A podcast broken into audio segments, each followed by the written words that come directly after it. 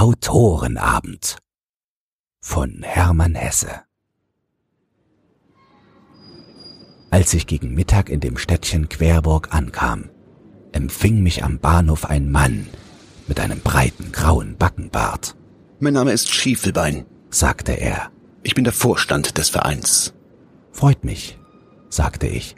Es ist großartig, dass es hier in dem kleinen Querburg einen Verein gibt, der literarische Abende veranstaltet. Na, wir leisten uns hier allerlei, bestätigte Herr Schiebelbein. Im Oktober war zum Beispiel ein Konzert und im Karneval geht es schon ganz toll zu. Und Sie wollen uns also heute Abend durch Vorträge unterhalten. Ja, ich lese ein paar von meinen Sachen vor. Kürzere Prosastücke und Gedichte, wissen Sie? Ja, sehr schön, sehr schön. Wollen wir einen Wagen nehmen? Wie Sie meinen. Ich bin hier ganz fremd. Vielleicht zeigen Sie mir ein Hotel, wo ich absteigen kann. Der Vereinsvorstand musterte jetzt den Koffer, den der Träger hinter mir herbrachte. Dann ging sein Blick prüfend über mein Gesicht, über meinen Mantel, meine Schuhe, meine Hände. Ein ruhig prüfender Blick, so wie man etwa einen Reisenden ansieht, mit dem man eine Nacht das Coupé teilen soll. Seine Prüfung fing eben an, mir aufzufallen und peinlich zu werden. Da verbreiteten sich wieder Wohlwollen und Höflichkeit über seine Züge. Wollen Sie bei mir wohnen? fragte er lächelnd. So gut wie im Gasthaus finden Sie es da auch und sparen die Hotelkosten. Er begann mich zu interessieren. Seine Patronatsmiene und wohlhabende Würde waren drollig und lieb, und hinter dem etwas herrischen Wesen schien viel Gutmütigkeit verborgen. Ich nahm also die Einladung an wir setzten uns in einen offenen Wagen. Und nun konnte ich wohl sehen, neben wem ich saß. Denn in den Straßen von Querburg war beinahe kein Mensch, der meinen Patron nicht mit Ergebenheit gegrüßt hätte. Ich musste beständig die Hand am Hute haben und bekam eine Vorstellung davon, wie es Fürsten zumute ist, wenn sie sich durch ihr Volk hindurch salutieren müssen. Um ein Gespräch zu beginnen, fragte ich, wie viel Plätze hat wohl der Saal, in dem ich sprechen soll? Schievelbein sah mich beinahe vorwurfsvoll an. Das weiß ich wirklich nicht, lieber Herr. Ich habe mit diesen Sachen gar nichts zu tun. Ich dachte nur, weil sie ja doch vorstand. Gewiss, aber das ist nur so ein Ehrenamt, wissen Sie? Das Geschäftliche besorgt alles unser Sekretär. Das ist wohl der Herr Giesebrecht, mit dem ich korrespondiert habe. Ja, der ist's. Jetzt passen Sie auf. Da kommt das Kriegerdenkmal. Und dort links, das ist das neue Postgebäude. Fein, nicht? Sie scheinen hier in der Gegend keinen eigenen Stein zu haben, sagte ich, da Sie alles aus Backstein machen. Herr Schievelbein sah mich mit runden Augen an. Dann brach er in ein Gelächter aus und schlug mir kräftig aufs Knie. Aber Mann, das ist ja eben unser Stein. Haben Sie nie vom Querburger Backstein gehört? ist er berühmt. Von dem leben wir hier alle. Da waren wir schon vor seinem Hause. Es war mindestens ebenso schön wie das Postgebäude. Wir stiegen aus, und über uns ging ein Fenster auf, und eine Frauenstimme rief herunter So, hast du also den Herrn doch mitgebracht? Na schön, komm nur, wir essen gleich.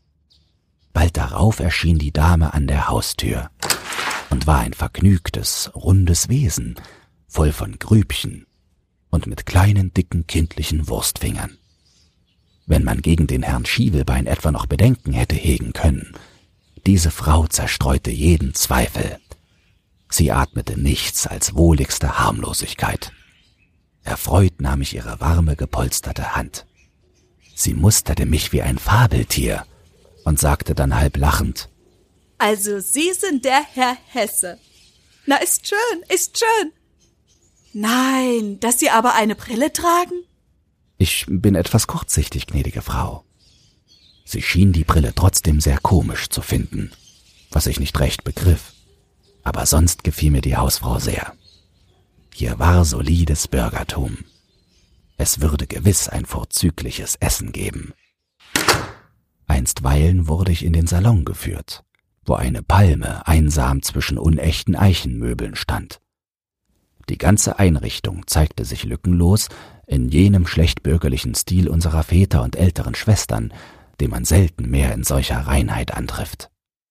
Mein Auge blieb gebannt an einem gleißenden Gegenstand hängen, den ich bald als einen ganz und gar mit Goldbronze bestrichenen Stuhl erkannte. Sind Sie immer so ernst? fragte die Dame mich nach einer flauen Pause.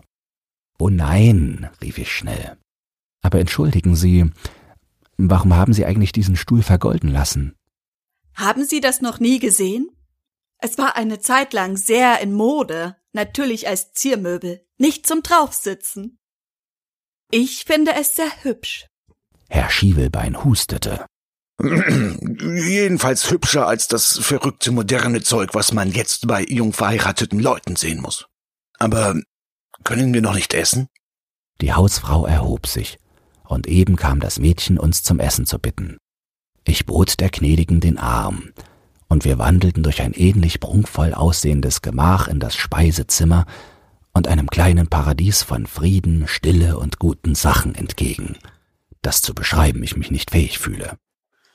Ich sah bald, dass man hier nicht gewohnt war, sich neben dem Essen her mit Unterhaltung anzustrengen, und meine Furcht vor etwaigen literarischen Gesprächen fand sich angenehm enttäuscht.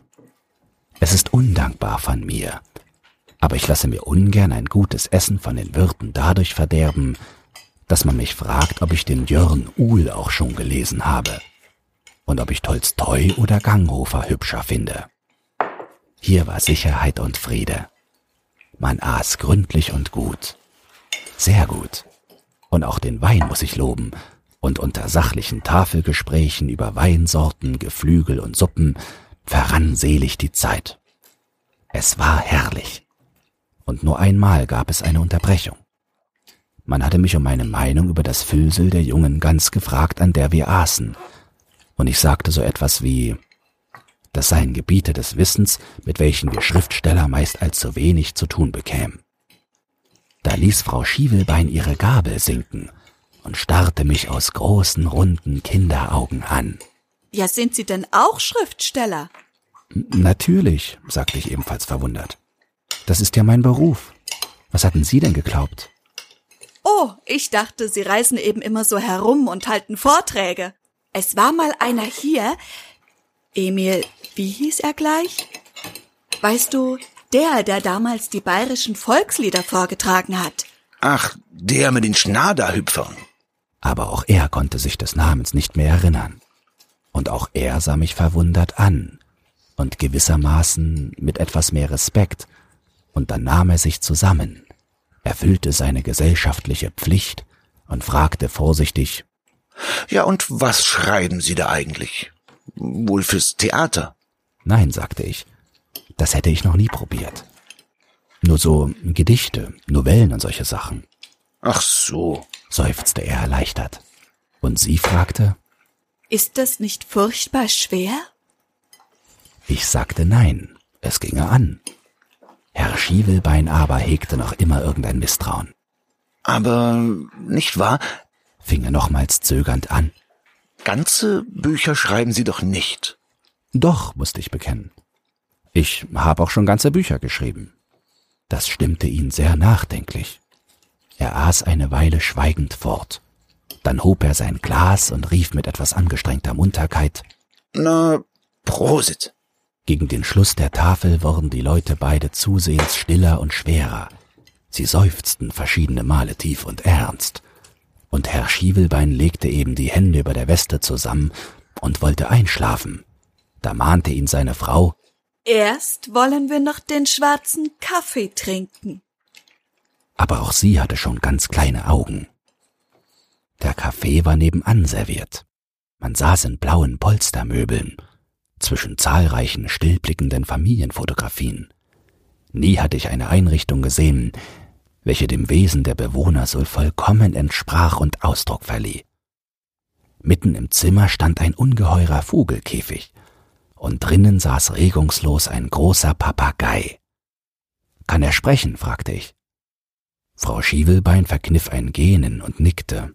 Sie werden ihn vielleicht bald hören. Nach Tisch ist er immer am muntersten. Es hätte mich interessiert zu sehen, wie er sonst aussah, denn weniger munter hatte ich noch nie ein Tier gesehen. Er hatte die Lider halb über die Augen gezogen und sah aus wie von Porzellan. Aber nach einer Weile, als der Hausherr entschlummert war und auch die Dame bedenklich im Sessel nickte, da tat der versteinerte Vogel wahrhaftig den Schnabel auf und sprach in gähnendem Tonfall mit gedehnter und äußerst menschenähnlicher Stimme die Worte, die er konnte. Oh Gott, oh Gott, oh Gott, oh Gott. Frau Schiewelbein wachte erschrocken auf. Sie glaubte, es sei ihr Mann gewesen. Und ich benutzte den Augenblick, um ihr zu sagen, ich möchte mich jetzt gern ein wenig in mein Zimmer zurückziehen. Vielleicht geben Sie mir irgendetwas zu lesen mit, setzte ich hinzu. Sie lief und kam mit einer Zeitung wieder. Aber ich dankte und sagte, haben Sie nicht irgendein Buch? Hm, einerlei was? Da stieg sie seufzend mit mir die Treppe zum Gastzimmer hinauf, zeigte mir meine Stube und öffnete dann mit Mühe einen kleinen Schrank im Korridor. Bitte, bedienen Sie sich hier, sagte sie und zog sich zurück. Ich glaubte, es handle sich um einen Likör, aber vor mir stand die Bibliothek des Hauses, eine kleine Reihe staubiger Bücher. Begierig griff ich zu. Man findet in solchen Häusern oft ungeahnte Schätze.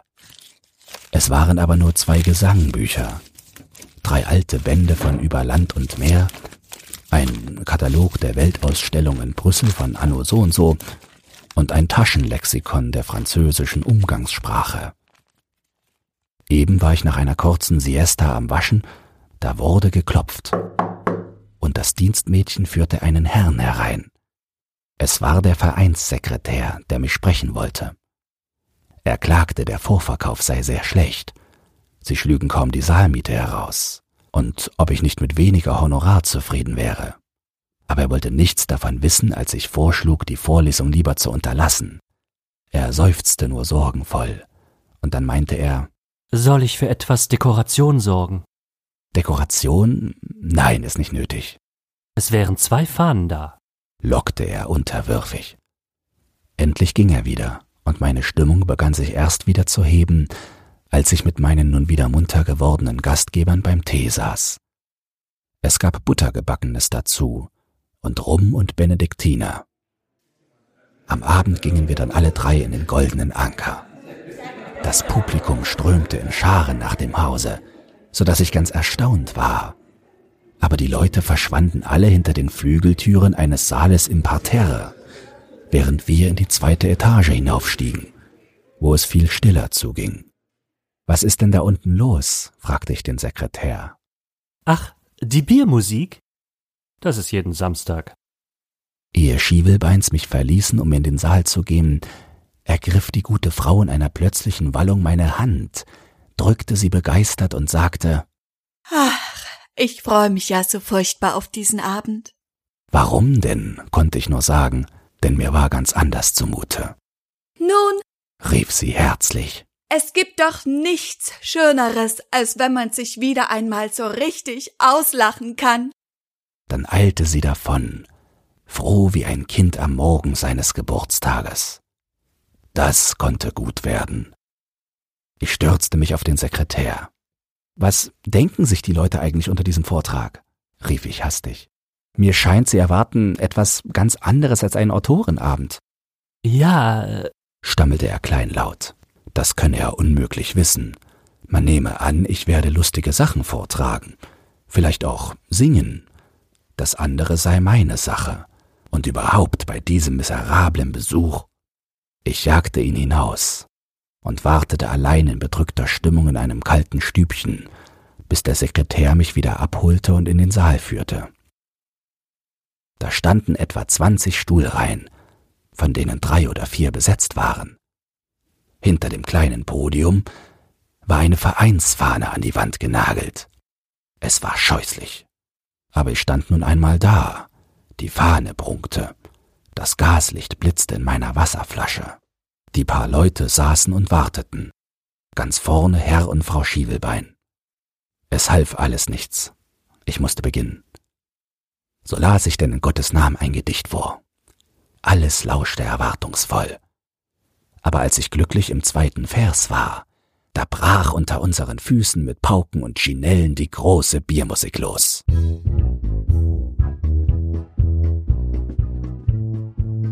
Ich war so wütend, dass ich mein Wasserglas umwarf.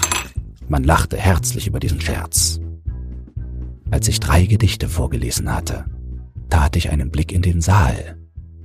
Eine Reihe von grinsenden, fassungslosen, enttäuschten, zornigen Gesichtern sah mich an.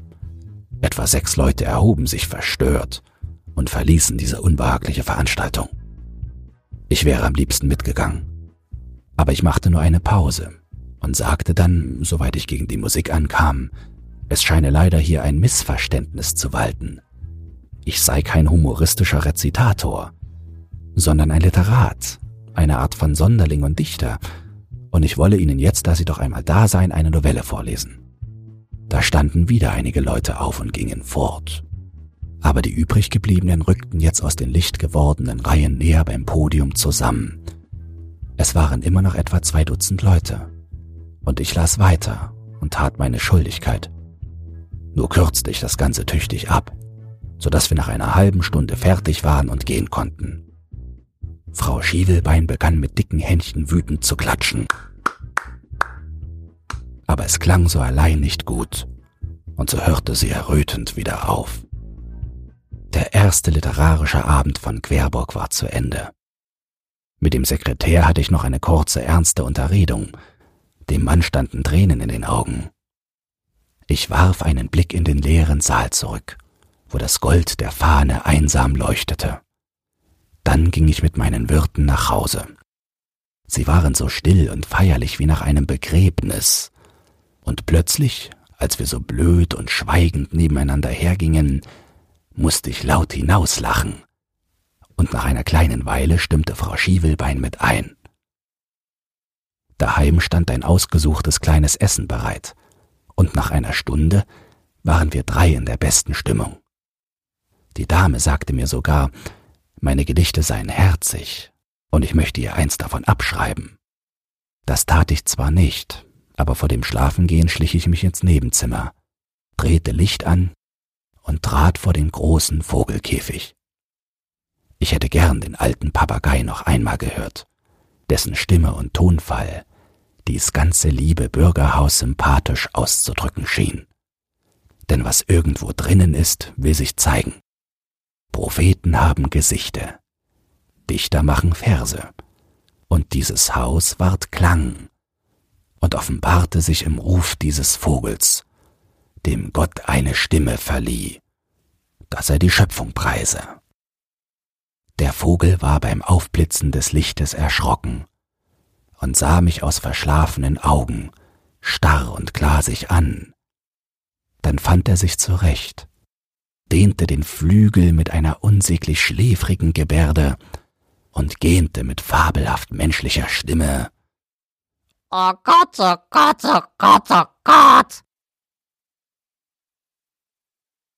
Wenn dir dieses Hörbuch gefallen hat, dann teile es oder lass eine Podcast-Bewertung da.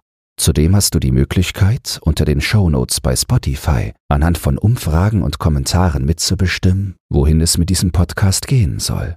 Du hast Lob, Kritik oder einen Textwunsch, dann lass es mich wissen.